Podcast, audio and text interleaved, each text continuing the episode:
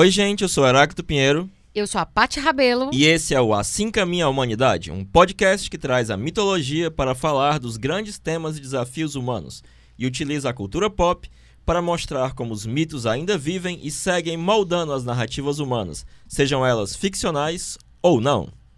Okay. Joseph Campbell escreveu: A jornada do herói representa a coragem de procurar as profundezas, a imagem do renascimento criativo, o eterno ciclo de mudanças dentro de nós, a misteriosa descoberta de que o buscador é o próprio mistério que ele busca conhecer. A jornada do herói é um símbolo que, no sentido original do termo, liga duas ideias distantes: a busca espiritual dos antigos com a moderna procura de identidade, sempre a mesma história que encontramos sob as formas mutáveis e, no entanto, maravilhosamente constante. Fecha aspas. Influenciado pelos estudos em mitologia comparada e pela noção de monomito formulada por Campbell, George Lucas criou Star Wars. Depois, toda a indústria seguiu a reboque, fazendo da jornada do herói uma espécie de manual esquemático e obrigatório para roteiristas. Mas do que se trata essa ideia afinal? Neste episódio, a gente conversa sobre de que forma o ciclo do herói pode ser expresso não apenas nas narrativas da ficção, mas também na vida de cada ser humano. Vamos lá, Heráclito. É, como surge o conceito de monomito? Vamos começar daí e aí a gente vai fazendo essa cadeia de ideias aos pouquinhos. Pode ser? Pode, pode. É, o nome monomito é algo que ele encontra no James Joyce, né, que é o autor dos dois maiores romances do século XX, né? De um lado Ulisses, do outro Finnegan's Wake. Que né? a gente citou no episódio passado. Isso, né? exatamente. Né? Que é um grande romance experimental com experimentos fabulosos acerca da língua e quase legível. É muito interessante de ler. É... De qualquer sorte, o que ele vai expressar por monomito, tu até, a gente até estava conversando antes, né? Que você falou que na internet toda aparece monomito como sendo sinônimo de jornada do herói. Sim, muita gente que trata da jornada do herói aplicada a roteiros usa como sinônimo monomito e jornada do herói como sinônimos. Pois é, só que é, ele utiliza monomito praticamente como um sinônimo de arquétipo. Então, existem outros mitologemas que também têm essa mesma constância, essa, essa coisa maravilhosamente constante, como da citação, é, e que podem ser comparados à jornada do herói. A jornada do herói é um mitologema específico. Só um Obviamente, ah. esse ah, ele que tu tá falando é o Campbell, É o Campbell, né? exatamente. Na verdade, ele lê a obra do Joyce, vê esse, essa ideia de monomito e aí ele passa a chamar de monomito o que o Jung chamava de arquétipo. É, eu acho que porque monomito combina mais com o estudo de mitologia comparada, né? Uhum, então, sim. mas toda a psicologia de base do, do Campbell, ela é junguiana, né? Apesar de que ele reconhece como Jung que o Freud também descreve um arquétipo quando ele descreve o complexo de Édipo. Certo. O Jung chega a dizer que o Freud só descobriu um arquétipo, né? Que é o complexo de Édipo. Muito bom. É, então você tem... É, uma possibilidade, né? Existe essa, essa coisa constante, né? Tanto é que, frequentemente, o Campbell ele vai citar é, a ideia de pensamento elementar e de pensamento folclórico né, do Rudolf Otto, né? É do Rudolf Otto, não, é do Adolf Bastian. Eu sempre confundo os dois. Rudolf Otto foi o cara que escreveu, foi um teólogo que escreveu das Heiliger, o Sagrado, né? É, e ele vai citar sempre o Bastian para falar disso, né? Que o próprio Jung cita o Bastian como sendo alguém que já tinha pensado em arquétipo antes dele. Sim, e o que é que é elementares e as ideias culturais. Isso, né? exatamente, que a gente falou já em, em alguns programas, que, inclusive né? no passado também, no, no, último episódio também. É, sim, a gente falou. E uh, a noção de monomito é justamente que por trás das imagens que parecem se referir a uma determinada geografia e a um determinado tempo, há algo para usar a expressão que também é do Joyce, que o Campbell gostava, de grave e constante no sofrimento humano, né? Essa coisa de grave e constante sofrimento. Essa é uma frase que ele fala no Retrato do Artista Quando Jovem. É muito interessante esse livro também. É, é justamente isso de maravilhosamente constante, né? Essa coisa que se mantém a mesma, que está nos bastidores, que subjaz, né? E é isso, essa coisa constante, que ele vai chamar de monomito ele exagera um pouco dizendo que é a mesma história, né? Não é exatamente a mesma história, porque você vai ter inflexões diferentes. Tanto é que ele vai. Quando, quando ele escreve o Herói de Mil Faces, para cada fase ele vai escolher um mito em que aquela fase é a mais importante ou está mais saliente, mais em evidência. Sim. Justamente porque naquele mito específico, aquilo ali tá, tá realçado. E né? quando, parêntese, o ele que tu fala escreveu Herói, Herói de Mil É o Faces. Campbell. o Campbell. No Herói de Mil Faces, o Campbell está tratando de um arquétipo específico, Isso, que é do o do herói, herói. e da jornada ou seja, do herói. ele está tratando, tá tratando do monomito do herói, né? Lembrando que há outros e muitos outros, né? Uma coisa interessante, Heráclito, é que no caso do, do Herói de Mil Faces, o Campbell estuda as variações, né? Como tu falou, mostrando que em algumas histórias uma fase da jornada é mais evidente, em outras é outra fase. Mas o interessante é como ele mostra que essa, eu adoro essa expressão, é uma metáfora operacional não apenas para o indivíduo, mas para uma cultura, né? Explica melhor isso, essa ideia. É, é interessante explicar essa ideia apelando não para o, o Campbell, né, mas para o Jung, né?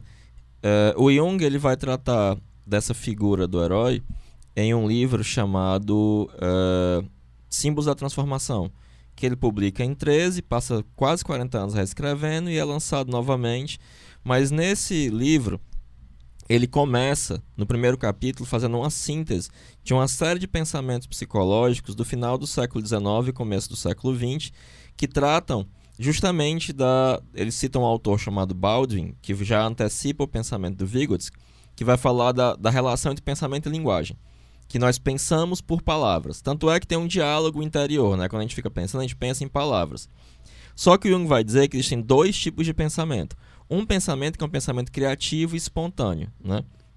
E é esse, ele vai fazer um estudo no Símbolos da Transformação desse pensamento, desse pensamento que é espontâneo, que se dá por imagens, que é criativo, né, e que não é por palavras. E aí vai transparecer, principalmente através das fantasias publicadas por uma paciente do Flor Noir chamada Miss Frank Miller, essa figura do herói. E aí, é, a figura do herói, ela tem características culturais, como por exemplo, há um momento em que o Jung ele vai tratar de determinadas mitologias indígenas sobre o nascimento do milho, né? De como é que um determinado herói ele vai lá e consegue que dos deuses o milho, ou como é que se planta tal coisa, né? Porque ele vai dizer que algumas criações são como Palas Atena. Elas nascem diretamente prontas, são inspirações, elas não foram criadas, foram reveladas. Seu inconsciente vai lá e revela para você. Elas são quase como uma graça, né? É, e essa figura do herói, em termos. Então, ele vai ter uma, uma, questão cultural. O herói é justamente alguém que vai trazer algo de novo para a cultura. Quando o herói retorna da jornada, ele retorna com uma preciosidade que pode ser é, assimilada à cultura. Tanto é que ele vai dizer que tanto Nietzsche quanto Freud são heróis culturais. E ele diz isso em termos psicológicos, porque eles ajudam a demolir um mundo avelhantado né, do final do século XIX. E com isso abrem espaço para a construção do século XX. De outra subjetividade, inclusive. Exatamente. E em termos é, propriamente individuais, né, em termos, para usar esse termo que já é meio desgastado, subjetivos, né, é, o herói ele é uma espécie de figura de seres humanos perfeitos que dão conta de possibilidades é, de comportamento humano e além disso, são um dos muitos símbolos possíveis para a totalidade psíquica, para si mesmo. Só que os heróis, eles têm uma característica muito peculiar de não serem essa totalidade psíquica já plenamente realizada, mas em processo de buscar essa realização. Como se a gente estivesse vendo os bastidores. Isso, exatamente. como que se chega àquele si mesmo self, né? Que a gente também já falou. Sim, exatamente. Que é essa, essa percepção, né, esse fato Sim. empírico que Jung chegou, justamente através da observação de pacientes e dessa observação de mitos comparados, de que há uma instância de totalidade psíquica que ele entende como um arquétipo da totalidade e também como um arquétipo da ordem. Né? Certo. É, no caso, assim, muita gente, às vezes você vê nessas, nessas discussões sobre roteiro e tal, as pessoas falam como se o Campbell tivesse criado a jornada do herói e não tem nada disso. Não, pois é, é uma, eu já vi isso, assim, é uma bobagem. Uma vez numa, numa palestra, um carinha, quem era, meu Deus? Não lembro agora ele foi falar assim: ah, não, no Japão o, as, o principal é o Bushido e no Ocidente, para escrever é a jornada do herói que o Campbell criou e tal. Ele disse: não, olha. Primeiro que o Bushido só foi, eu respondi pro cara, Sim. coligido no, no, quando a, a, a era do samurai já estava se acabando, né? E o Campbell ele não cria a jornada do herói.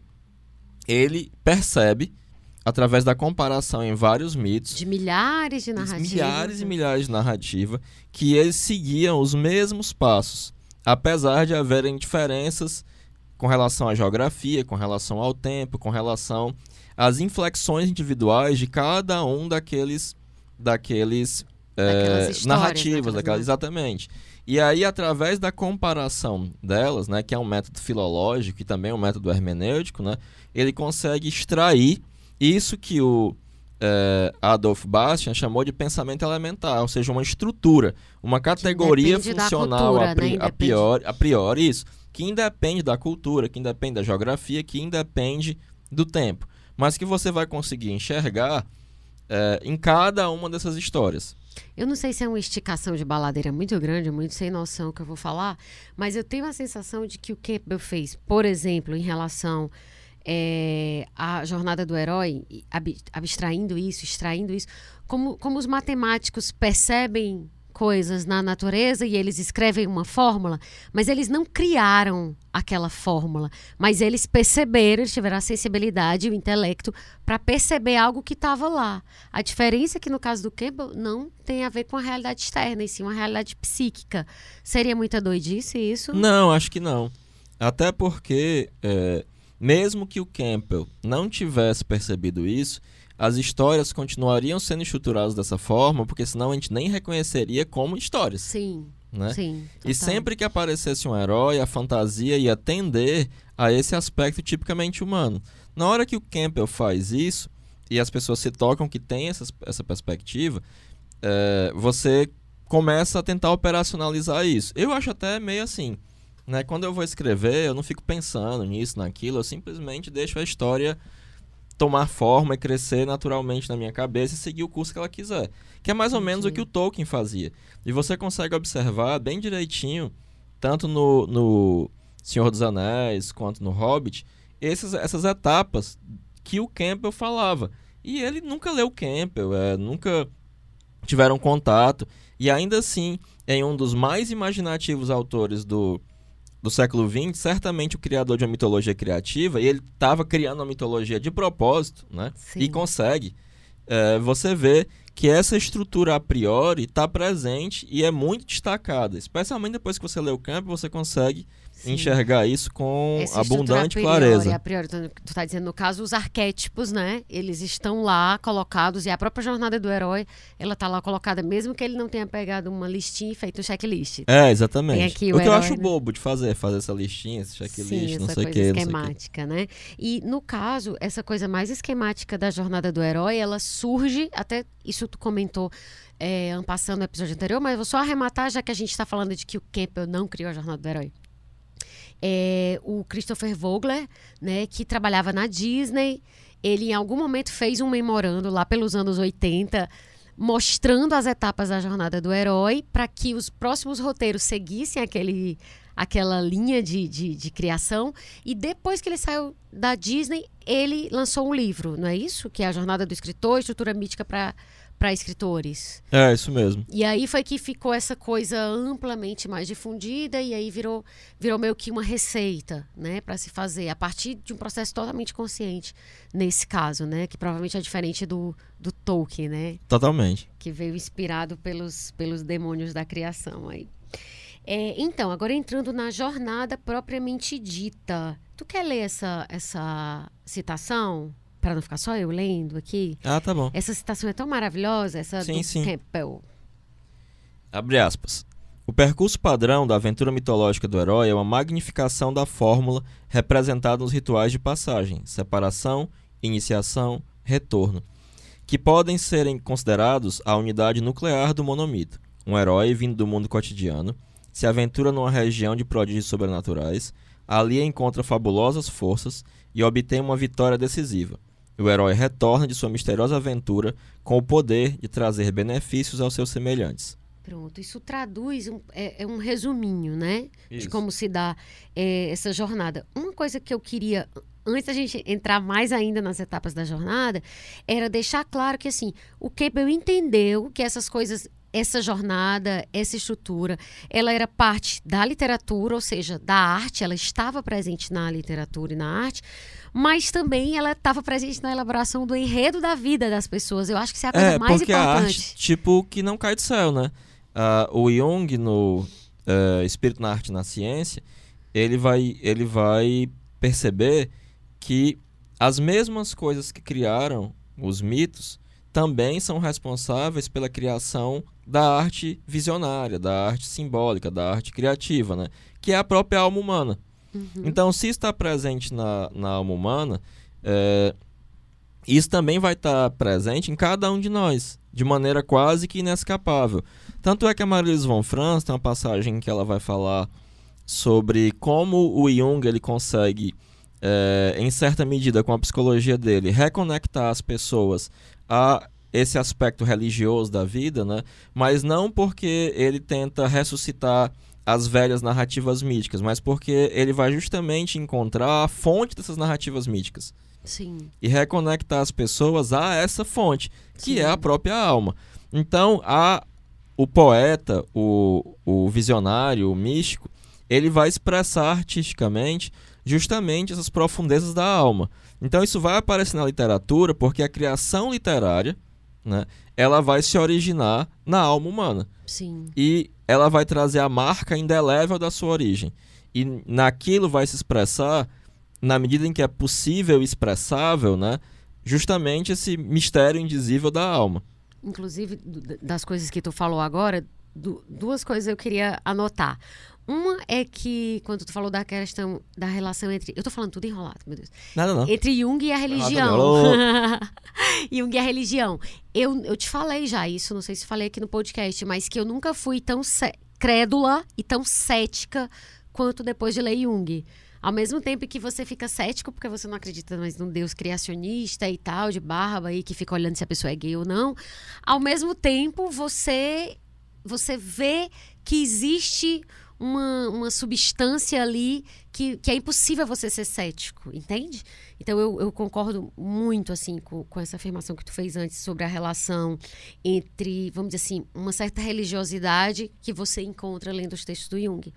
E a questão da arte, é, só reiterando é, algo que tu falou, na verdade, na verdade essas ideias só têm, é, elas só colam na gente, elas só atraem tanta gente, justamente porque provavelmente elas têm uma, vamos dizer, como se fosse um imã, né? A gente tem algo dentro da gente Elas tocam uma Que- corda comum, para utilizar a expressão que Porque o, senão- o Campbell gostava. Fazem vibrar algo de comum na nossa própria alma. dificilmente a gente teria uma identificação se É, seria mais ou menos a coisas- hashtag tão eu, né? É, Cada uma dessas mitologias, todos É. nós poderíamos colocar a hashtag tão eu. adorei. Adoro essas coisas que tu fala. Então, e agora. Ah, então eu vou anotar aqui porque eu vou usar na vida. É, e agora, então, vamos entrar na jornada especificamente. Antes da gente falar das etapas, queria estar assim, de novo. Primeiro, tu fez a citação do Campbell, que é uma coisa mais poética. Agora a gente faz um resuminho não tão poético e depois a gente fala das etapas uma por uma, certo? Então, assim, pro Campbell, define um pouco aí como é que é. O, qual é como é que é a história básica do herói, falando em termos não tão poéticos. Em termos muito básicos, né? é, ele já coloca aqui o núcleo duro da coisa, né? Separação, iniciação e retorno. Então você está ali numa vida cotidiana, sem sobressaltos, você recebe um chamado, e aí tem um momento em que você decide se você vai ou não, tem a travessia de um limiar, você entra na esfera do desconhecido, tem uma, uma realização simbolicamente é, importante e retorna. Né? E nesse retorno você pode comunicar algo de novo e precioso para a comunidade da qual você é, volta, né? Para a qual você está voltando. Então você tem uma partida, né? Uma travessia do limiar, uma entrada, né? Que ele vai chamar aqui de iniciação, comparando com os grandes rituais de iniciação, na esfera do desconhecido. Isso é muito importante, porque você, o herói não é aquele que está trilhando um caminho já palmilhado.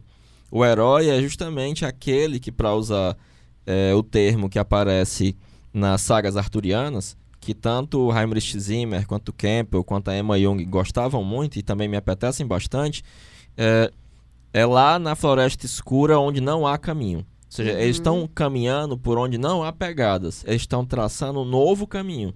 Os heróis do grau, sempre que eles entravam onde já havia um caminho, eles se perdiam. Sim. Porque é, a Emma Jung, ela ressalta uma metáfora muito importante que aparece na, na busca do grau, né? Que o país do grau só se chega ao se perder. Então, se eu estou num caminho conhecido, num caminho que as pessoas já foram, né? Eu não, nunca vou chegar ao país do grau. Então, o local da aventura é essa esfera do desconhecido. E ali ele tem uma um, essa esse insight simbólico. Sim. E depois disso, ele retorna né? Dois parênteses. Um é que a gente, quando a gente está falando jornada do herói, a gente não, de novo, a gente não está falando de alguém que está fora. Isso a gente está falando de mim, de você. Hashtag e, tão eu. É, do vizinho do lado. E mais, a gente está falando de algo que não precisa ser algo grandioso aos olhos de todo mundo, porque às vezes as pessoas pensam, ai, mas, mas é porque eu, olha aqui, só que eu, isso que eu fiz não é nada. Não, não, não é pro mundo. A gente aqui não tá falando de fama e de, de as pessoas baterem palma para você. Mas de viver uma vida com sentido. Para você, nem que ninguém esteja sabendo é, daquilo. É, assim, é, é importante também salientar uma coisa em termos de precisão psicológica, né? O Jung, no A Prática da Psicoterapia, ele diz que uma afirmação psicológica só é válida se somente se eu puder afirmar seu oposto. Então, por mais que a jornada do herói esteja como potência em todo o mundo, em poucas pessoas ela é realizada conscientemente. Porque uhum. muitas pessoas vão, no estágio do chamado, dizer não. Sim. Eles vão recuar diante do chamado e eles vão seguir o caminho onde tem pegadas. Que é o que em linguagem comum é ficar na zona, na linguagem normal de atualmente, é ele ficar na zona de conforto. É, a pessoa não consegue mudar o mindset. É, exatamente. Linguagem coachiana seria isso. É tipo, você e, e, é ok também, né? Também assim, é, mais ou menos, né? que assim, quem sou eu para te julgar? É ok, você vai ter lá as implicações disso na sua vida né? Mas assim, eu queria só bater na tecla porque fica parecendo que quando você fala jornada do herói, fica parecendo que são grandes é, é, caras que vão ficar mega famosos e que é, todo mundo vai mesmo, saber. Não, não necessariamente, mas ao mesmo tempo, o Campbell fala uma coisa que é muito verdade. E é preciso deixar isso muito claro, né? Que quando você bota suas patinhas nessa jornada, você traz o limite da sua vida para mais próximo. Como por ele cita o exemplo do Martin Luther King Jr., né? Sim. Que sabia que ia morrer fazendo aquilo. Né? Então, se ele tivesse ficado calado, ele teria Sim. vivido e tal. Mas não, ele ao seguir aquilo que ele tinha que fazer, ele traz o limite da vida dele para mais próximo. Sim. Assim como já sabia-se disso na Grécia, quando Aquiles é colocado diante de uma, de uma decisão pela mãe dele. Olha, você pode ficar aqui ter uma vida longa, próspera, muitos filhos e ser esquecido, uhum. ou ir para a guerra de Troia, morrer lá e ser lembrado para sempre, que para eles a fama era a única imortalidade real, né? Sim. E, aí... e ele escolhe uhum. a jornada do herói, na jornada heróica. No caso, é, é, tu deu exemplos aqui de a vida em risco, literalmente, né? Tipo, você poder perder a vida e para ganhar outra coisa, ou, ou, em nome de um objetivo como era do, do, Luther King, ou em nome dessa fama, dessa imortalidade, no caso do, do Aquiles. Do Aquiles, eu ia dizer Ulisses. Mas é, a gente pode também falar isso em termos de você perder a vida tal como ela era. Ou você é, porque quem não estiver coisas... disposto a perder a própria vida jamais irá ganhá-la, né? É como está nas escrituras cristãs. Isso. Então, assim, a gente pode estar falando, sim, de um, de um ato que põe a sua vida literalmente em risco, e aí você morre e tal, caixão e vala preta, ou você colocar em risco algo que tinha importância para você, mas que você vai descobrir algo que É, tem mais porque a importância. semente que não morrer na terra não renascerá como trigo, né? Isso, então assim, tem, tem, tem uma riqueza é, de sentido tão grande, né? Todas essas imagens que a, a quantidade de, de, de, sei lá, de leituras, né, é, é gigantesca, assim. Quanto mais você começa a pensar, mais vai abrindo pontinhos, assim, de, de, de luz É, mas nem todo mundo tá disposto a, a embarcar nessa, né? Nem todo mundo vai precisar.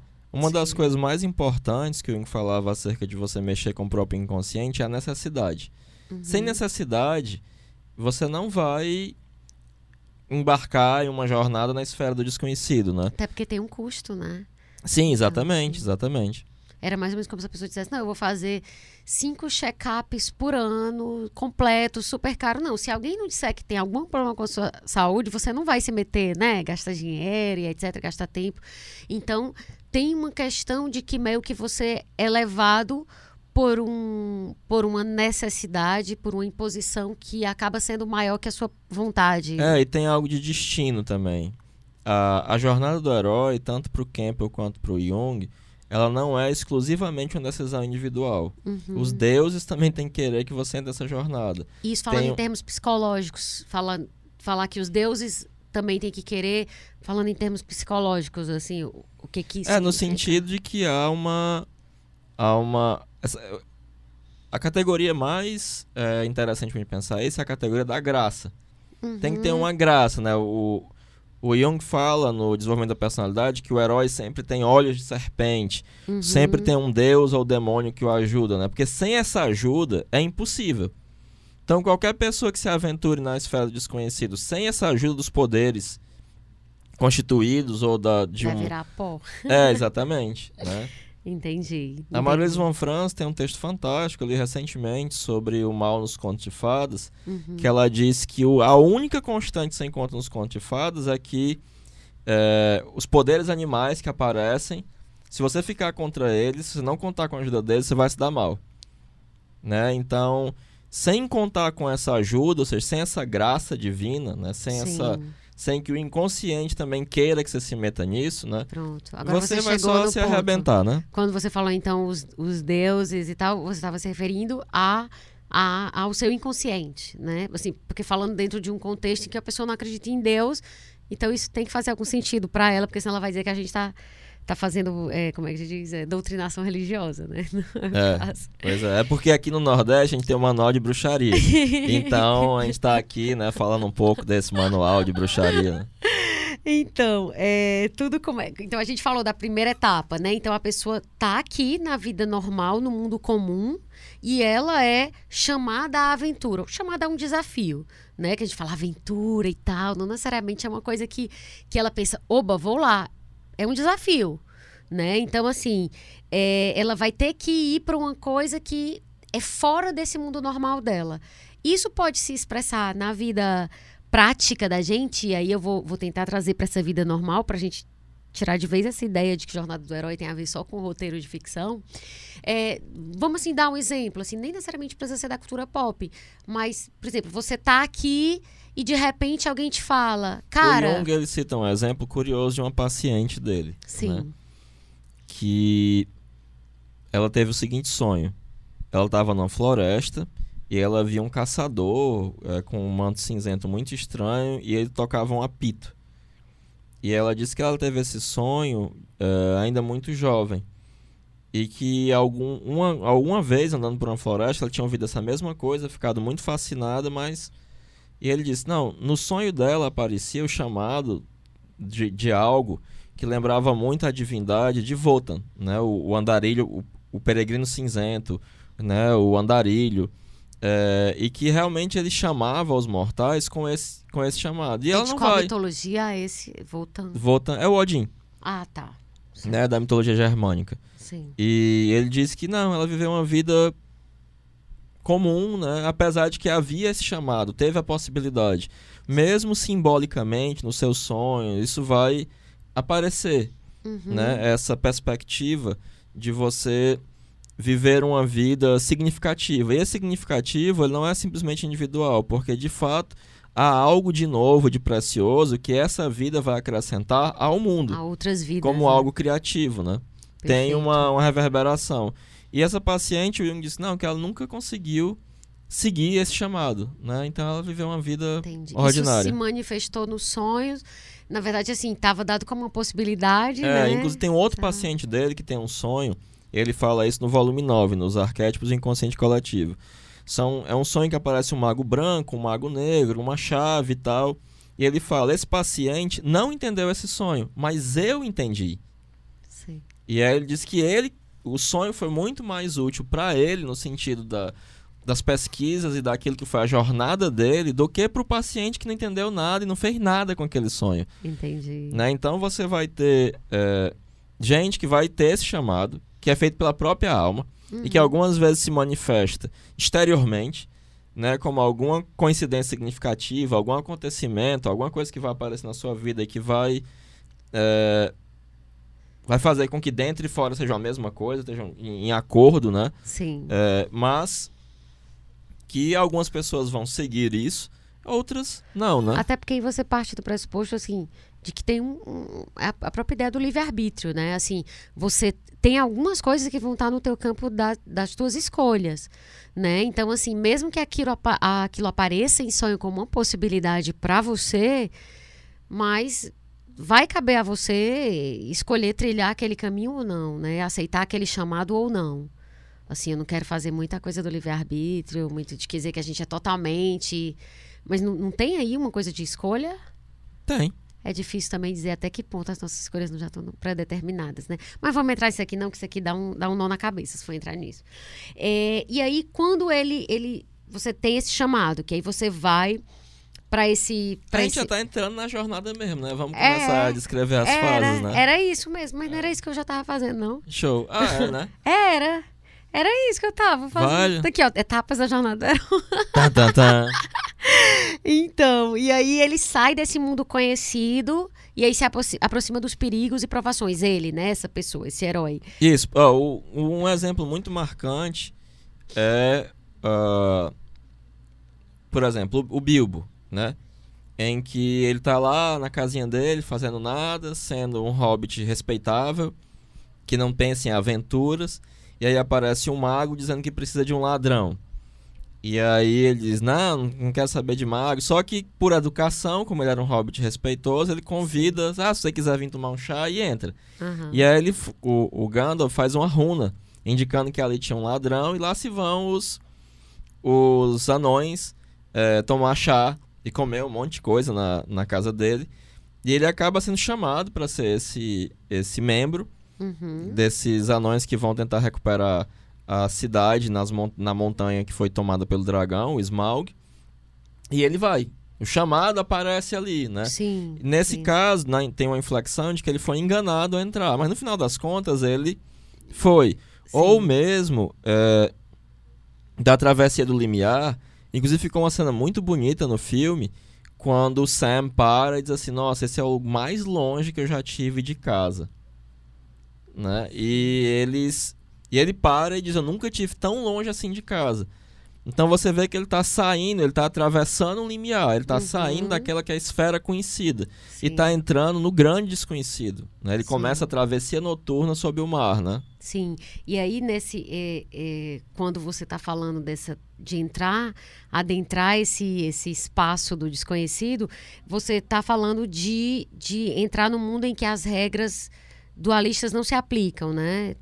Tem necessariamente a ver com isso, assim. Não, não necessariamente Um- assim. Tipo é- assim, você tá além do bem e do mal. Não, ainda não. Não. O além do bem e do mal vai vir justamente quando você chegar nessa nesse discernimento simbolicamente Que você orientado. alcança lá o, É, por grau enquanto, mesmo o desconhecido, Sim. ele ainda vai estar dentro desse é, Dessas ambiguidades. dessas ambiguidades entre os, os grandes princípios em choque, né, de medo e desejo. Certo.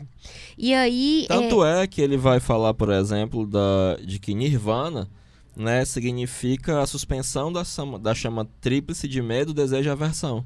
Uhum. Então, a, a grande realização do Oriente, né, o que os escritos budistas chamados de nirvana é justamente a, a, o apagar dessa chama tríplice, né? De medo, desejo e aversão. Sim. Mas é o processo, você não já entra e de cara isso se apagou, não. Uhum. Ainda está queimando e vai queimar bastante enquanto você vai é, enfrentando os obstáculos. Sim, certo. E no caso, então, é, a travessia do limiar é, explica um pouco dessa fase. Assim, ela tem os perigos, mas aí tem alguém que te ajuda. Tem alguém que chega e diz. Sim, como no caso do, do Gandalf, né? Que é uma versão moderna do, é, do Votan, do, do, do Peregrino Cinzento, da, das sagas nórdicas, né? Do Odin. É, ou mesmo o Merlin, para as sagas do Grau, né? Que vai ser essa figura ambígua, né? Porque ao mesmo tempo em que ele era filho de um demônio, a mãe dele era muito católica, então ele tinha as duas coisas. Sim. É, e vai ter algo de, do, também da mitologia celta e presente, da própria mitologia, porque o Merlin também é um, é um dos grandes descendentes, uma das grandes formas assumidas por Volta, né, pelo Peregrino Cinzento, que vão ser essa, essa, esse auxílio mágico, né? Sim. E vai aparecer em diversas formas. Na verdade, é, trazendo isso para a vida da gente, é, às vezes quando você é colocado diante de uma de um desafio, não vou chamar de aventura necessariamente, mas é, é sempre um desafio. E você acha que não pode, você reluta e você mete as caras, como se diz. Normalmente você conta com alguém que aí é, é essa figura na minha visão posso estar enganada, desse auxílio mágico, alguém que chega e naquele momento em que você está achando que não tem condição de fazer, a pessoa te, te, te dá, te tem municia aquela passagem de coisas. também das escrituras cristãs, né? De que quando o aluno está pronto, o mestre aparece, Sim, né? exato. É, que justamente há essa coincidência significativa, né? No momento em que você está pronto e você resolve fazer, justamente aparece a ajuda. Isso. Ou são constelados no seu inconsciente justamente esses poderes primevos, hum... né? Que vão ser aquilo que vai lhe ajudar por meio de sonhos, de visões, né? É, e uma série de outras de outras percepções simbólicas que vão ajudar na sua travessia individual. Sim, perfeito. Essa seria a ajuda mágica, assim, que, que nos termos da... da é, da... Basta lembrar que o, o que o Jung fala no volume 8, né? Aquilo que o Primitivo chamava de mágico, nós chamamos de psíquico, né? Perfeito. Perfeito. E aí, nessa, nessa fase em que ele está, né, quando ele está fazendo essa travessia do limiar, com os perigos, que chega a ajuda, é, ele passa por algumas provas, né, algumas, alguns tipos de provação. E aí eu queria que tu falasse os quatro tipos de obstáculos que podem aparecer nesse é, caminho. O Kempa gostava muito da história também do Shakyamuni, né? Que Buda. ele sai, né? Ele tava, já era predestinado a esse grau também de predestinação em algumas das histórias, né? Sim. E ele abandona a vida que ele levava de, de, de luxo e luxúria para entrar na floresta, primeiro para seguir o oposto, né? Para ser um yogi. É, e ali ele se depara com uma série de, de obstáculos, né? Um dos obstáculos é o fato dele se tornar uma seta, né? É, e nesse momento, quem o salva, quando ele estava quase morrendo de fome, quando ele come um grão de arroz de uma tigela dourada que uma, uma menina, é justamente uma menina chamada Sujata. É, e aí ele coloca essa tigela na água, é um, um, pouquinho de arroz molhado com leite, muito significativo em termos simbólicos. Por quê? E, não, aí se eu entrar nisso, a gente acaba o programa só aqui. Sério? É. Ah, então tu nem deveria ter contado isso. Não, eu conto, só fazer o mal. Mas vamos lá. aí a, a tigela flutua pra, contra a água, Sim. né? Dando conta de que ele deveria abandonar aquele ascetismo.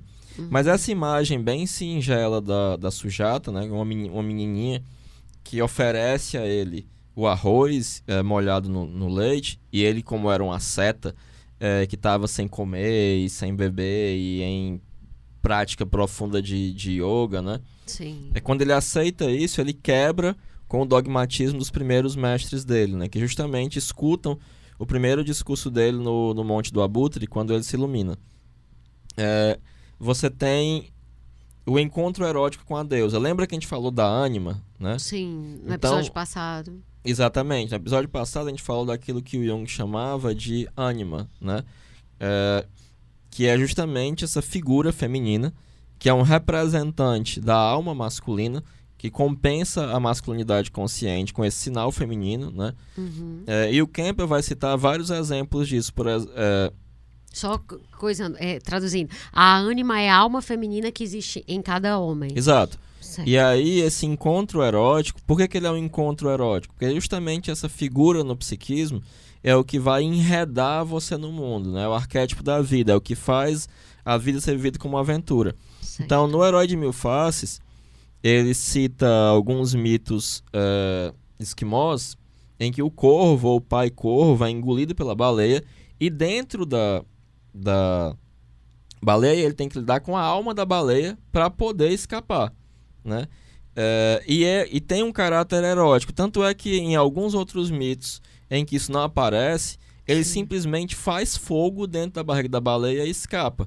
E esse fogo, esse fazer fogo, né? É, e aí ele consegue matar a, a, a, baleia, atingindo o coração da baleia com esse fogo.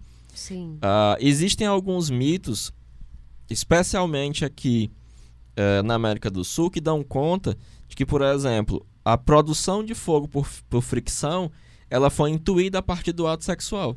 Gente, que bafo! Né? Por quê? Porque tem uma fricção ali que esquenta. Gente, menino, que coisa interessante. Não é?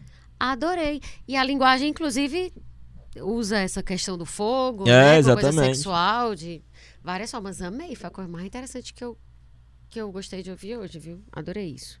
É, então, esse é o primeiro. É, o primeiro é esse encontro com a deusa, É, porque né? você pode ficar aprisionado nisso. Certo. Você pode ficar aprisionado por uma sexualidade puramente instintiva. Seria uma coisa Sem... meio ouvir o canto, se deixar levar pelo canto da sereia? Ou você vê, por exemplo, na... Sim, claro. Você tem na, na jornada do Ulisses Sim. vários momentos em que aparece esse encontro com esse feminino, né? É, quando eles se encontram com Circe e ela transforma ele em animais. O que é ser transformado em animal? é você retornar, regredir a uma instintividade animalesca. Uhum. Deixar a racionalidade de É, lado, exatamente, escolha, ser né? guiado simplesmente pelos, pelos instintos, né? uhum. né? O aspecto humano, propriamente, da espiritualização é deixado de lado. Entendi. Há próprio momento em que ele se amarra ao mastro para poder ouvir o canto das sereias. E há um momento que o próprio Campbell cita na, na, na Jornada do Herói, que é quando ele fica preso com Calypso. Sim. Porque ele tornou-se amante de Calypso. Calypso dava tudo para ele. Uhum. E é, só que tem uma hora que ele tem que voltar para casa. Né? Tem uma tem uma eu escrevi um texto sobre uma música folclórica sueca chamada Hermanelig, né? Em que justamente o cara Her, né, é o Sir, né? uhum. né? É o cavaleiro viril, manly, né? Sim. Ele é pedido em casamento por uma troll, né? Por uma mulher troll. E essa mulher troll oferece para ele uma espada que ele nunca ia, nunca ia ser derrotado, oferece 12 éguas, oferece é, 10 moinhos é, com as pás feitas de ouro. Ela oferece tudo. Ele teria tudo. E uhum. ele recusa. Porque se ele aceitasse esse tudo, ele perderia justamente a possibilidade de iniciativa. Certo. E aí, Perfeito. o que é que, por exemplo, Jung vai dizer que é a masculinidade? É saber o que se quer e fazer o que é preciso para conseguir. Uhum. É se ele tivesse aceitado, é como se ele retornasse ao seio da mãe e ali desaparecesse. Isso é Toda muito, a iniciativa isso seria é muito perdida. importante. Isso tem um peso simbólico, assim, tipo, pra vida. É, exatamente. Muito, assim. Nada. Se alguém tiver. A forma mais fácil de te destruir é te dar tudo que tu quer sem tu precisar lutar, né? Exatamente. Tipo, é e aí, tanto é que um dos grandes coisas dos rituais de iniciação primitivos, que, a, que são psicologicamente incrivelmente sofisticados e que nos fazem muita falta é justamente que, sem ajuda, a psique masculina tem uma dificuldade imensa de se separar da psique feminina. Sim. Não é à toa que todas as grandes religiões primitivas têm. É, os rituais de iniciação. Não só né? os rituais de iniciação, mas também é, grandes é, sociedades secretas exclusivamente masculinas. Hum. Uma dessas que tem na Polinésia. O famoso Clube do Bolinha. E o Clube do Bolinha é importantíssimo para a higiene psíquica dos homens. Porque a psique feminina é algo devorador para eles, tanto externa quanto internamente. Para eles, ó, para mim também, né? Ficam fazendo coisa de futebol, que aí eles precisam se encontrar. Mas nesse caso, mas é extremamente importante. Quando não é mentira, né? Futebol. Não, não, não é mentira. Que não. ah, seja sim, verdade. Sim, rapariga, tá? né? Mas, cara, é muito, muito legal isso. Pois é, e aí é, tem um desses, desses grandes. É, dessas grandes confrari, confrarias secretas, né? Sim. Masculinas, que o Campbell fala no. Acho que é na Máscara de Deus. Aham. Que é na Polinésia, que o cara tem que criar é, porcos. Já, e aí ele retira as, as- os dentes de cima de uma parte específica do, do porco e a- as presas dele começam a dar voltas e mais É no voltas. Máscara de Deus, volume 4, eu li. Já E esse. aí, quanto mais voltas ele der, maior é o cargo dele. E pra que que serve isso? Olha como interessante. Sim. Quando ele morrer, tem um labirinto que é guardado por uma figura feminina monstruosa, Sim. que tem que devorá-lo. Só que se ele tiver o porco lá e vira um porco espiritual, que ele vira um porco bem magrinho, ele dá o porco e aí ele tem que passar por uma prova que é ela vai apagar metade do desenho do labirinto e ele tem que desenhar. E aí esses são os segredos que ele recebe que vão permitir justamente a ele adentrar no outro mundo. Sim. Então você vê que há várias perspectivas desse encontro erótico com, Sim. com a deusa. Ou, por exemplo, Sim. me- eu esqueci o nome do personagem. É, ele é um caçador que adorava caçar. Então ele segue um cervo até o meio da floresta e lá ele vê Artemis se banhando com várias ninfas e ela está nua. E elas, e elas as ninfas, elas correm para cobri-la. Só que ele viu, né, a Artemis pelada e olhou para ela como se fosse uma mulher pelada Sim. e não uma deusa que aparecia para ele. E aí, devido a essa lascívia, ela o transforma em um cervo. E ele começa a correr e ele é despedaçado pelos próprios cães. Ou seja, diante da, da deusa, ao invés da, da relação de reverência, ele tem uma relação de lascívia. Então, assim como o Circe fazia com os, os marinheiros de Ulisses, Sim. ele regride a uma forma animal e é despedaçado pelos próprios instintos. Ao invés de, porque se ele tivesse visto a deusa como deusa em uma relação espiritual, poderia ter acontecido a iniciação, mas ele fracassa diante desse encontro erótico com a deusa. Entendi. Então, Você percebe que há aí várias e várias possibilidades. Sim, sim, sim. Dos primeiros exemplos que tu deu, Eu esqueci Desse- o nome desse personagem, das metamorfoses do Ovídio. Das- dos vários exemplos que tu deu no começo desse encontro, né, desse herói com, com a, esse encontro erótico com a deusa, é, é- isso funciona sempre como uma espécie de distração, né? É algo que te Não, tira do caminho. Pode ser uma iniciação Não, também. mas no começo dos exemplos que tu deu, Ah, sim, dos exemplos né? que eu dei, sim. a- a- as musas... Mas, por exemplo, em Perseu, Atena é a quem vai. a guia dele. Sim, sim. Ela não é simplesmente uma distração. Mas veja o que, é que ele vai fazer. Ele primeiro mata a Górgona. Aham, E depois ele faz o que quando ele mata a Górgona? Ele consegue salvar Andrômeda e se casa. sim. E depois ele devolve o, o- todos os artefatos mágicos, inclusive a cabeça da Górgona, para Atena. E aí também você tem um encontro com essa com esse feminino que é tanto terrível quanto salvífico. Na verdade, As coisas tem um duplo papel, são né? exatamente. Pode ser uma distração que te tira do teu caminho, ou pode ser algo que é fundamental. e algumas vezes as jornada, duas né? coisas. Sim. Tem, na mesma jornada do Perseu, tem a Atena e tem a Górgona, tem as ninfas e Sim. tem as três greias. Sim, perfeito. Muito bom. E aí, no caso, esse, isso que a gente estava falando é o primeiro tipo de obstáculo que o, o herói encontra ao longo do caminho, né? Esse encontro erótico com a deusa. E aí, o segundo, também, que se coloca como obstáculo, é, é o tipo de que, que é, o, é o que a gente tem lá no Darth Vader e no Luke Skywalker, né? Que é a reconciliação com o pai. Tu pode falar um pouco dessa? Isso. O Campbell utiliza principalmente ah, uma mitologia indígena dos irmãos gêmeos, dos heróis gêmeos, que aparecem em vários mitos indígenas, a coisa dos heróis gêmeos, né? É, essa imagem dos gêmeos aparece em muitos sonhos modernos, né? E qual é a grande coisa que eles têm que fazer? Eles descobrem que são filhos do Sol. E eles precisam fazer uma jornada para se reencontrar com esse pai e que serem reconhecidos por esse pai.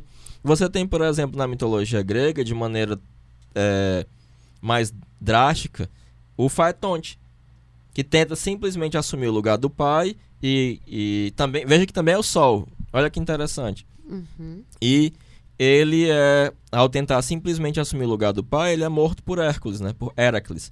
E nesse mito, nessa mitologia indígena norte-americana desses irmãos gêmeos, eles têm que passar por várias provas em que eles são ajudados pela mulher aranha. É uma aranha que vai explicar para eles como escapar do pai deles e das vários perigos da jornada e que permite que eles sejam, se, se encontrem com o pai e ao se encontrarem com o pai, eles adquirem armas muito poderosas que permitem que eles matem vários monstros que assolavam a Terra. E que esse é o grande tema da, da história do Luke Skywalker, Uhum. né? É justamente esse reencontro com o pai, com essa figura do pai, né? Que no caso Luke Skywalker, o Vader, você vai ter que os dois serão redimidos, né? Uhum. No fundo, quem mata, quem traz a, a- o equilíbrio para a força é o Vader, né? Porque ele é que mata o, o imperador, né? É, mas toda a jornada do Luke é uma jornada de reencontrar o pai. E é muito interessante você perceber que, por pior roteirista que seja o George Lucas, né? Ele é alguém que teve muitos problemas com o pai. E, ao e a fantasia dele, ao conceber essa aventura imaginativa, ele vai em cima justamente dessa desse, desse aspecto que é do encontro né, com o pai. E o pai aparece aí como um obstáculo, né? Ou como obstáculo, mas também como um aspecto salvífico. Há que se lembrar sempre é, que toda. É aquilo que Jung falava, todo. Todo, toda imagem genuinamente anímica é ambivalente. Ela olha, é como o rosto do Deus Jano, ela olha ao mesmo tempo para a esquerda e para a direita. Então não é que o pai seja uma ajuda ou o pai seja bom. Essa figura, ela sempre vai ser ambivalente. Sim. O negócio é que a nossa cultura judaico-cristã, devido à noção do privácio boni, eliminou de Deus tudo aquilo que era sombra. Então o mal passou a ser a ausência do bem. Mas os deuses da antiguidade, por mais que eles fossem deuses moralmente complicados, como já apontava Platão, eles eram as duas coisas. Então, às vezes acontece uma coisa horrorosa com você, você diz, ah, meu Deus, como Deus é bom. Mas quando Apolo fazia uma merda com você, você dizia, pô, Apolo é o deus do, do sol e da poesia, mas as setas dele também trazem a praga. Sim, Ele pode estar com raiva de mim e ter feito uma coisa Sim. ruim comigo, né? Um parêntese, tu falou da relação do, do George Lucas, que era ruim com o pai. Ele, ele é o tipo de, de, de roteirista que entrega o personagem no nome, né? Porque Luke, L-U-K-E, se não for uma forma, um apelidinho pra Lucas, eu não sei o que seria, né? Luke Né? Skywalker. E, e aí essa é a segunda possibilidade, né? Que é a reconciliação com o pai.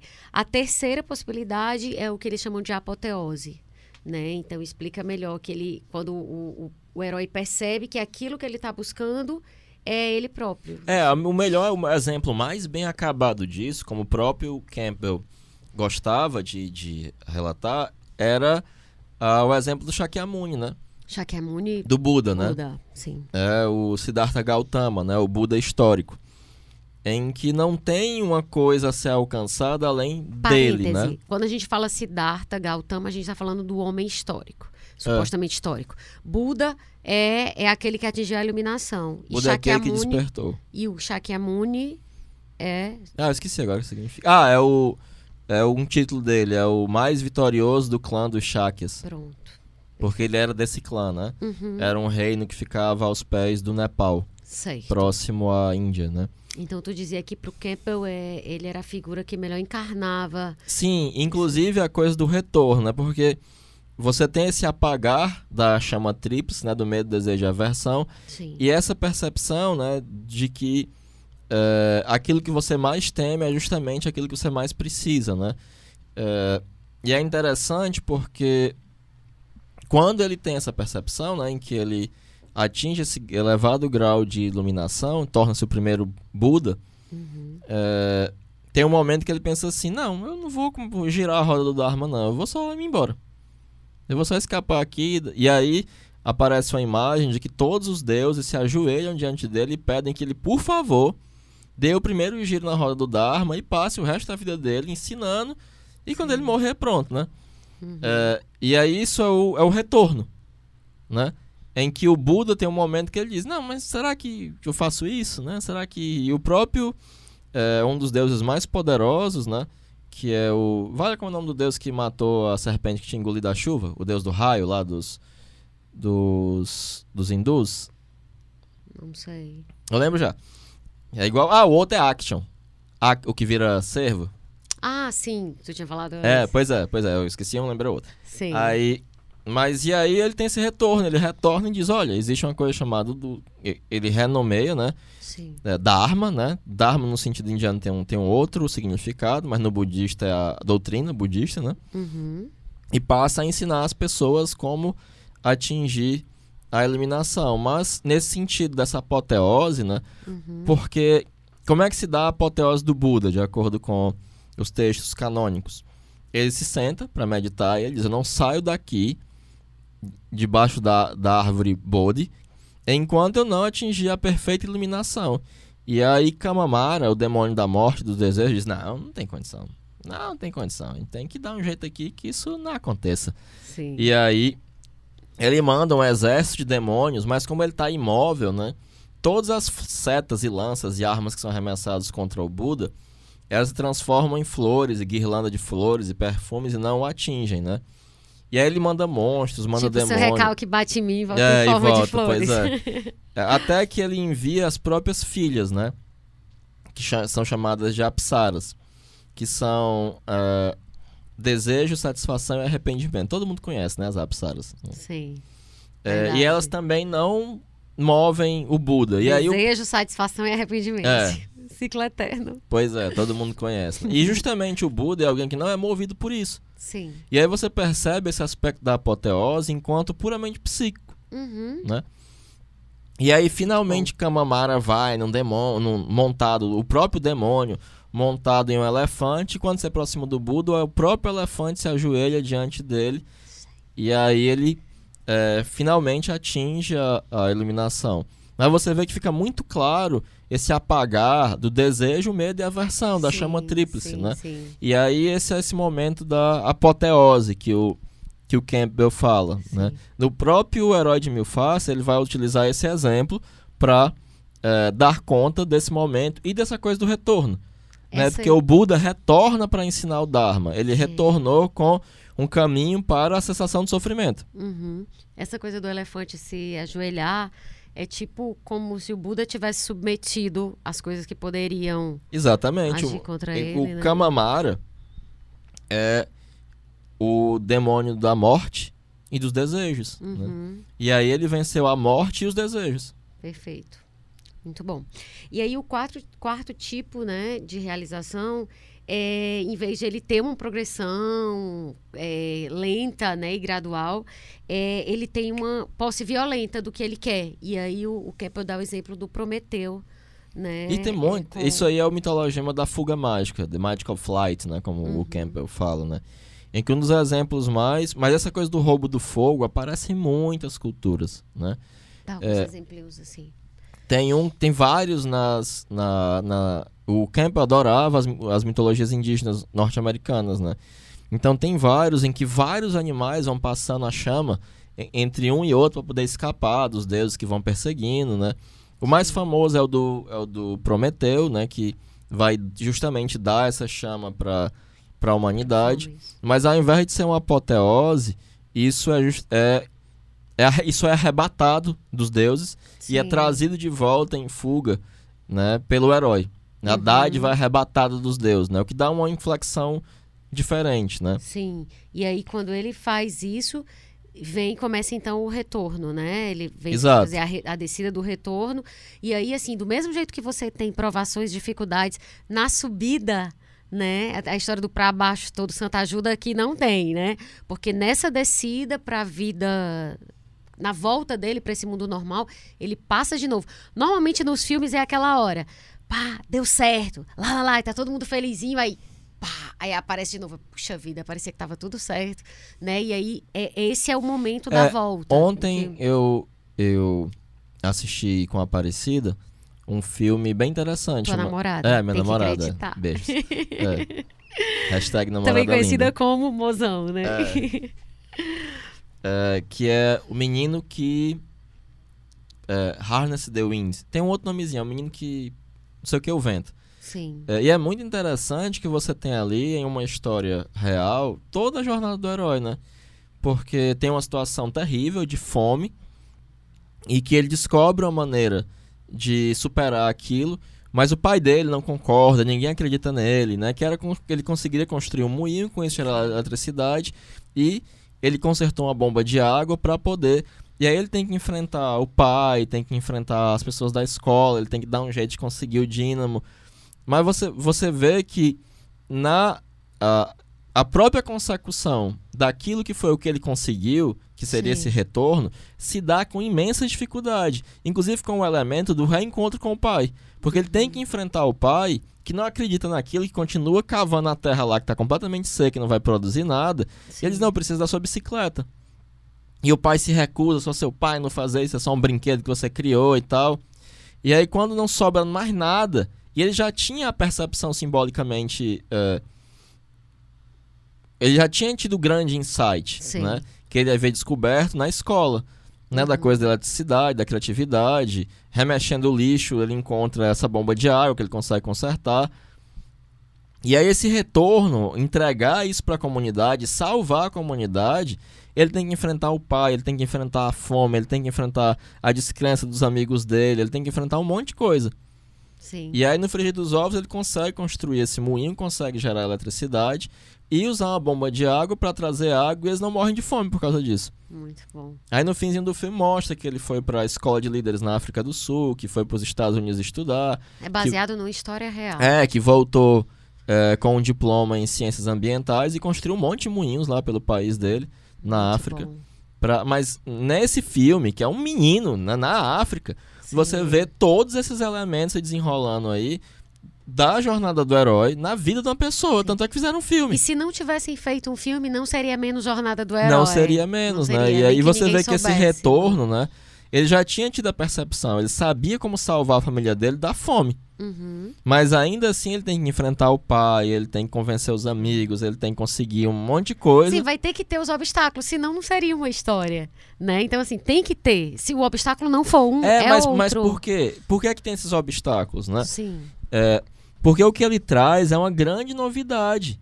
E as pessoas estão presas às formas habituais de agir, de pensar. Uhum. E ninguém acredita naquela pessoa. E se você não tiver uma fé desgraçada em você mesmo, é que você pode fazer aquilo, que você vai conseguir, que você tem que fazer, e ele se arrisca. Você vê que ele traz de fato o limite da vida dele para mais próximo. Sim. Que ele podia ter encontrado outra saída, ter fugido, ter feito qualquer coisa, mas não, vou ficar aqui e vou fazer o que tem que ser feito.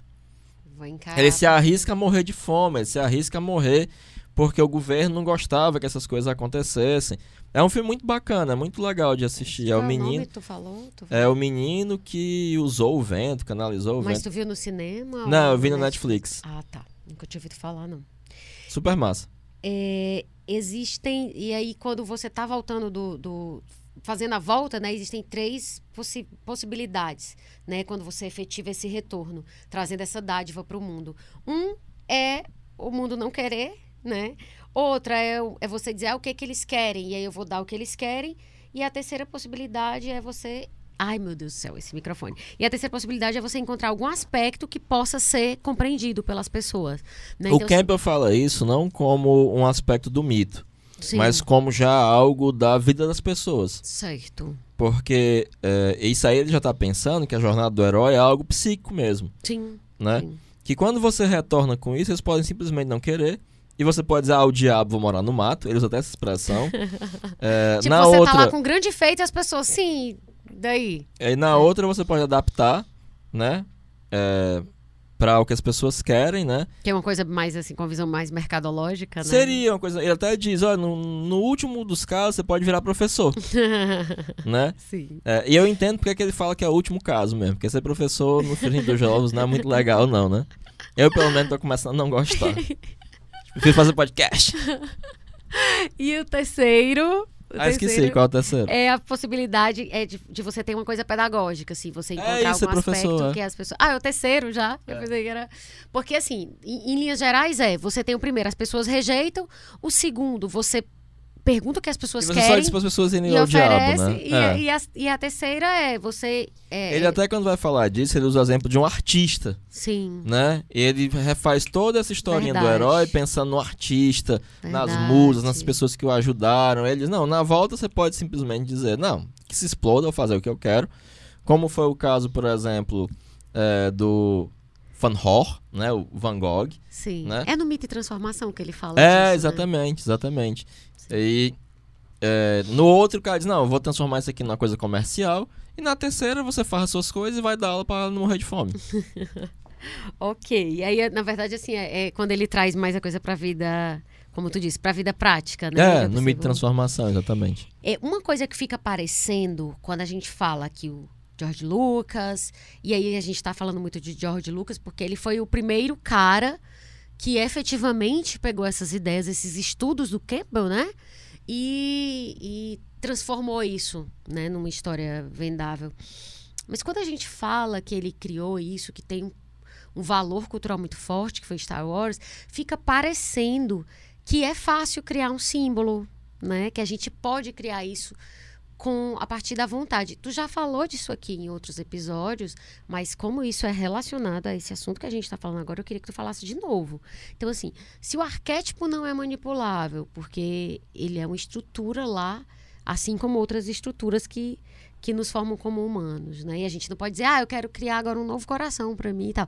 Então, assim, já que o arquétipo não é manipulável, como é que a gente pensa essa questão da criação do Lucas a partir das ideias do Campbell? A gente pode pensar que o Lucas estudou, ele se dedicou, mas que ele contou com essa instância desse incontrolável, Olha, desse eu acho o Lucas uma racional? coisa muito curiosa mesmo, assim, porque ele é um roteirista muito ruim.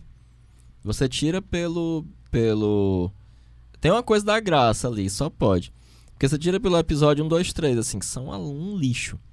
Aquele episódio Ameaça Fantasma é a coisa mais péssima, são os diálogos mais horrorosos, é o roteiro mais mal engembrado é, que eu já vi em toda a minha vida, assim.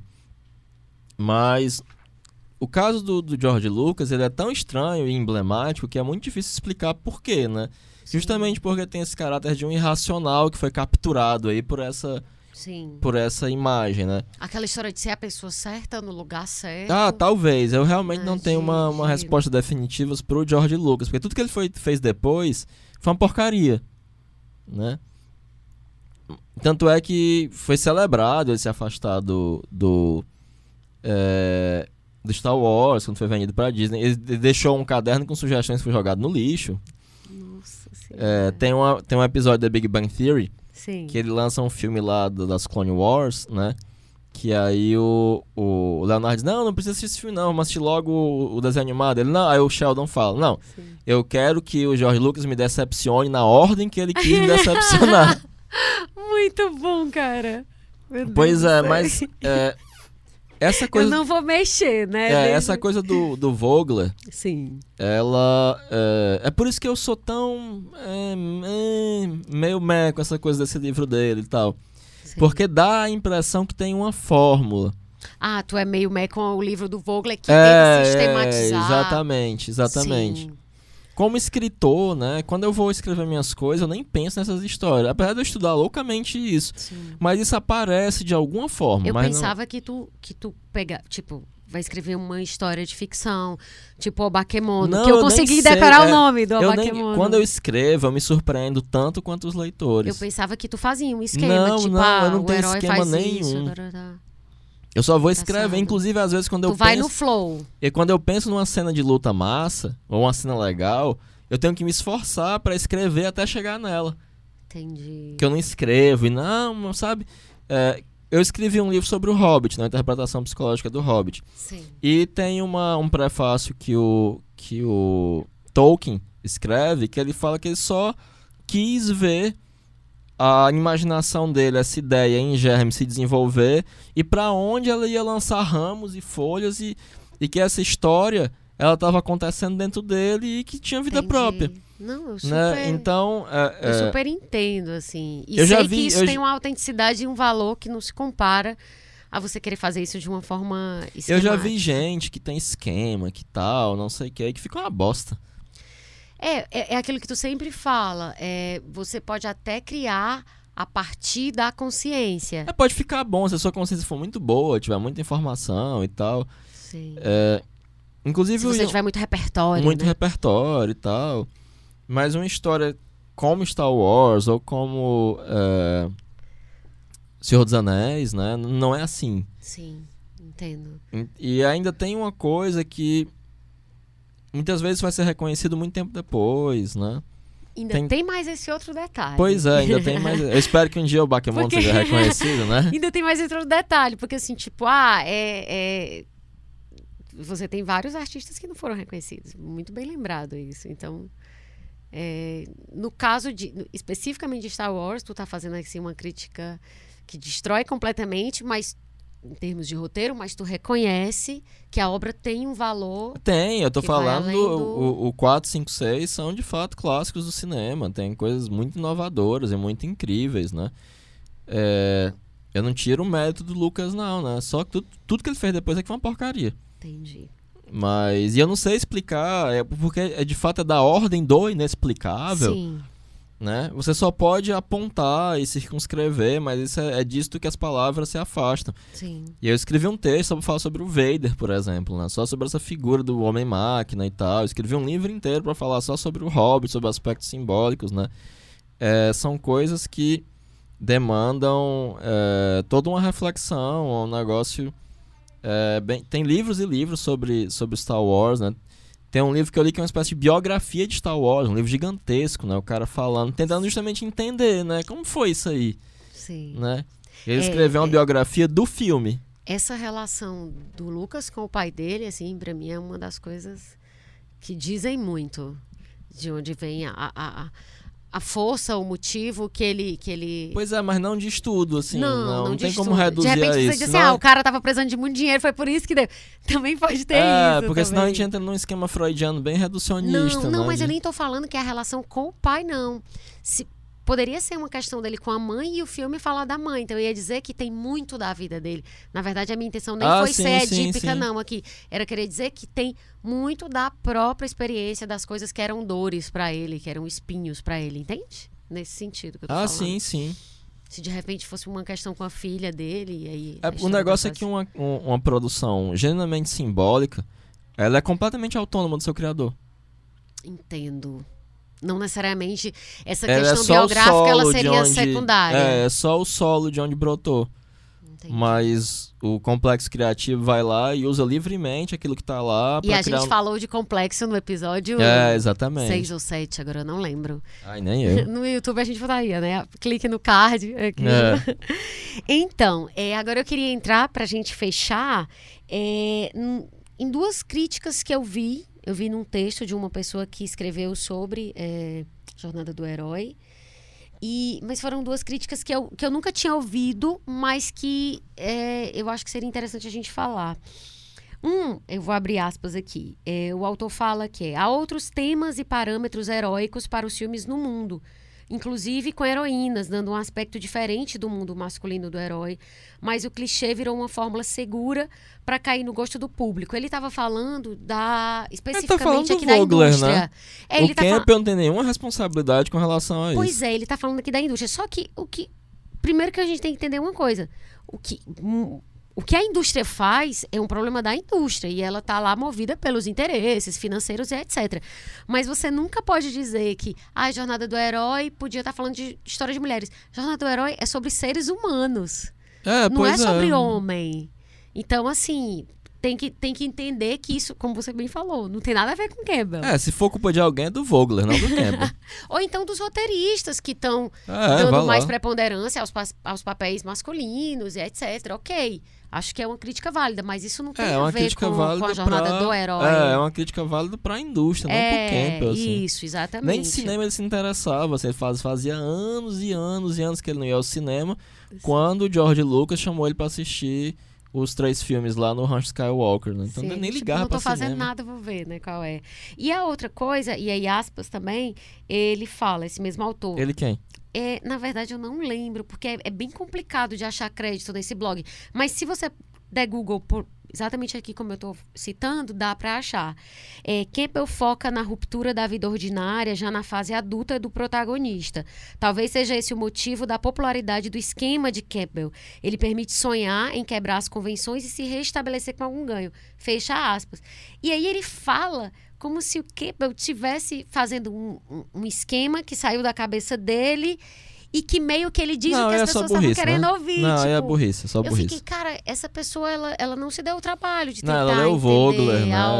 É, não, não, não. Aí é só uma pessoa bocó. Porque ele fala como se fosse uma convenção. Ele, ele, ele Não, escapou em nenhum momento autor. o Campbell teve interesse em estabelecer uma convenção. Total. Ele faz uma comparação entre centenas de mitos e descobre Sim, como é que ele Sim. estabeleceu uma convenção num mito escrito há dois mil anos. sim, sim. Sabe, Na é só verdade, burrice. é É, só, não, não, é... eu, eu, eu, Mas sabe por que eu achei interessante trazer É, essas porque ma- críticas? outras pessoas provavelmente vocalizam esse mesmo tipo de Pois crítica é, bocó. Isso. E assim, eu acho interessante porque eu não vejo muitas críticas desse tipo no debate público. Mas eu acho interessante a gente trazer, porque eu acho que enri- enriquece, entendeu? A gente só fala É, não, mas eu etapas. acho que algumas pessoas acham Ah. que o Campbell criou uma convenção. Não criou, ele descobriu num, num trabalho de levantamento. em- É difícil as pessoas entenderem que se trata de um trabalho, em certo sentido, empírico, né? Sim, sim. É, eu tava escrevendo um negócio e aí a pessoa, uma pessoa vai me dizer, não, mas isso não é um trabalho de campo, porque você tá trabalhando com desenho animado. Eu disse, não, mas esse é o meu campo, tá ligado? não é um trabalho teórico. tipo, assim. me obrigue a não ser o meu É, campo. dá vontade só de mandar a pessoa pastar, assim, mas seria deselegante. Eu, só, eu tô me Sim. tornando uma pessoa elegante, eu só disse, é, tá Sim. bom. Não, mas, é, o certo é mandar essa louco. pessoa pastar, aí não, vai. É, eu fico pensando assim, às vezes é desconhecimento mesmo, assim, eu entendo, porque eu posso estar reproduzindo desconhecimentos em relação a N coisas e não saber. Ah, Mas não, nada acho que- justifica. Eu acho que. Mas Se você que quer criticar um negócio, você tem que conhecer profundamente aquele negócio. Sim, Ponto. É verdade. Então é por isso que eu não posso falar mal do- dos pensadores brasileiros como Olavo de Carvalho, porque eu nunca tive É, coragem de ler ler nada. Olavo. Eu li dele. um livro dele, dois na verdade. Eu nunca li, então assim, eu, eu, por É, isso que eu vamos é. fazer um episódio sobre Olavo de Carvalho, gente, mas eu teria que ler ele. Eu não sei se eu consigo sair viva do outro lado.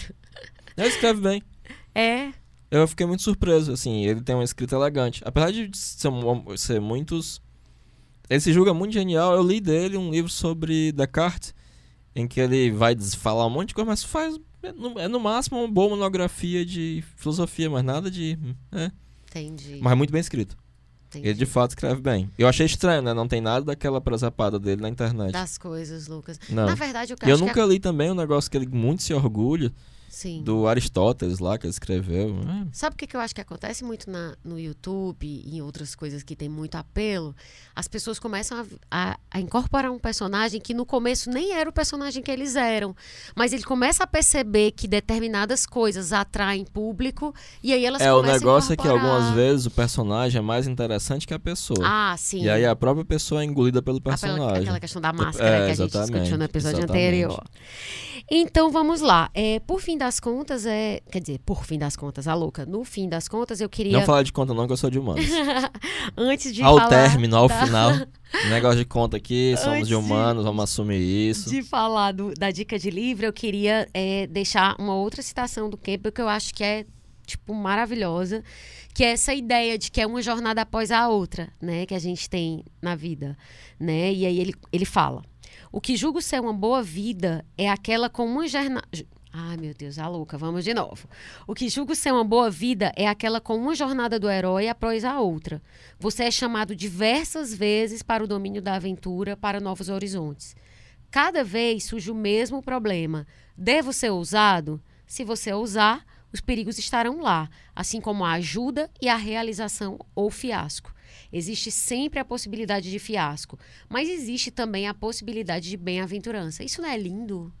Demais. Nossa senhora, eu acho que, tipo, é, para mim essa citação, ela é, sabe, tipo, melhor do que todas as outras aqui. É tão perfeito, eu fico assim querendo fazer coramão.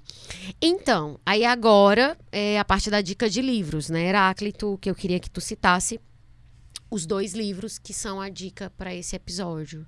É, o Né? primeiro tem que ser a própria. É o Herói de Mil Faces, né? Sim. É indispensável. É ali que tá. E fora que é um livro sensacional, fenomenal, meu Deus do céu, que livro fantástico, né? Eu li pro Iker quando ele era bem pequenininho. e Ele tava até me dizendo que vai reler agora, ele tá com 14 anos. Eu, eu, lia pra- eu lia toda noite ele pra dormir, né? Aí eu li o Herói de Sim. Mil Faces, li os- as Fábulas de Esopo, li o, um monte de coisa pra ele. Aí ele disse que vai reler. Vai reler agora. Ele tá terminando de ler um negócio que ele também leu quando era pequenininho e agora vai reler o. Gente, que coisa, que massa. É, é, E aí eu te falei outros, né? assim. Outro foi Mito e Transformação. É, até trouxe também, hoje. Que são os dois do Campbell. Exatamente. Porque no mito de transformação ele vai fazer isso, isso que tu tá falando aqui o tempo inteiro, né? Sim. Ele vai trazer pra vida das pessoas, sim, né? Sim, sim. É, e aí isso é, é- porque na, no Herói de Mil Faces é um trabalho bem denso, né?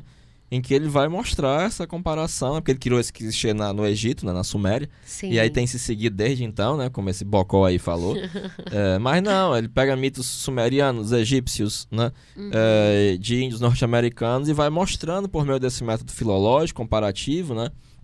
Que há essa estrutura como pano de fundo, né? Sim. Essa estrutura que ele chamou de monomito, mas que é uma estrutura arquetípica no final das contas, né? Uhum. Ele inclusive começa citando Freud e Jung, né? E começa citando sonhos de, de pacientes modernos em que reaparecem mitologemas ou em que aparece a noção do complexo de Édipo. Ele vai dizer, ah, o Freud inventou isso aí, ou ele, ele o Freud pegou que ele primeiro se formou em física, criou uma máquina do tempo, foi até a Sim, Grécia Antiga e falou, ai cara, vamos fazer sim, aqui o sim. complexo de Édipo, vou precisar Sim. disso lá na Viena do final do século XIX. Não, isso é um absurdo, né? Sim.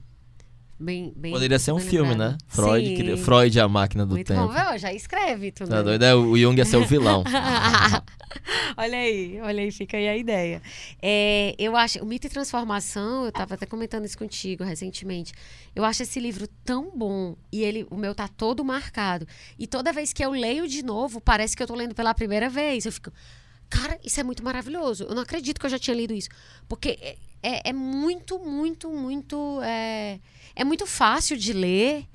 E é, é tão cristalino, assim, tudo que ele fala, eu acho que cola tanto em mim que eu acho, acho incrível. Eu Tão recomendo. É, tão eu. Vou levar essa hashtag. É isso, então. É, na verdade, no próximo episódio a gente volta, né? Depois de a gente passar. Quantos episódios, Heráclito? Cinco, né? É, cinco. Três sobre o Jung. No final das contas, foram É. cinco episódios. Então foi nas contas aqui agora. as Agora é o contas. final das Com contas. dificuldade, é. Agora, no final das contas. Então, foram três episódios sobre o Jung, dois sobre o Keppel, sobre os conceitos, porque a gente queria poder. É, a cada episódio a gente pensar, não, isso aqui, sempre que alguém não entender um conceito, a gente pode fazer uma referência para que ela ouça um determinado episódio que ela queira, para entender melhor isso do que a gente está falando. A partir do próximo, é, a gente volta à abordagem. é, Voltamos à nossa programação, programação normal. A gente volta a essa abordagem que é que a gente já vem tratando, né, de escolher um tema, fazendo links, né, com a mitologia clássica e com, com as obras da cultura pop. Então é isso. Se você quiser continuar acompanhando assim que a minha humanidade, antes de sair o próximo episódio, segue a gente no Instagram, se bem que nem tá tendo muita atualização lá. É, porque a iluminação é ruim, eu tô sem maquiagem e é, assim fica muito difícil, né? É verdade, não tá tendo muita Mas muita hoje a gente botou uma atualizaçãozinha. É isso. É, na verdade, eu botei no meu Instagram, mas eu vou botar também no Instagram do É, que é a minha bota, humanidade. Que é o assim underline caminha. E você também pode seguir a gente no Spotify, no Deezer, no iTunes e avaliar no iTunes, fazer tudo que, que, que der vontade. E aí, uma outra coisa que eu queria fazer, antes de concluir, era sugerir dois podcasts que também são daqui do Grupo Povo. Um é o Orgulho Contra-Ataca, que é sobre minorias e representatividade na cultura pop, especificamente. É muito divertido, é feito pela Alice Falcão e pelo Fernandinho. E assim, eu sempre dou muita risada, eu adoro ouvir. E o outro é o Folha de Rosto, que é sobre literatura e é apresentado pela Regina Ribeiro. Super bom. Já participei. Tem um Inclusive- episódio comigo, vocês é, podem ver também. sobre justamente quem? Jung e Freud. Jung. É, e aí eu recomendo super esses dois outros podcasts daqui. É, são massa, são massa. Então, por aqui a gente encerra o décimo episódio do Assim Caminha a Humanidade, um podcast do grupo O Povo. Mas aí tu já chegou aí na última parte. Ah, roteiro é de Paty Rabelo, consultoria, Heráclito Pinheiro, edição, Bruno Melgácio, áudio, André Silvestre, coordenação de produção, Chico Marinho, estratégia digital. João Vitor Duma. Muito obrigada por ficarem com a gente até aqui e até a próxima segunda-feira. Beijo! Tchau, tchau, gente. Obrigadão.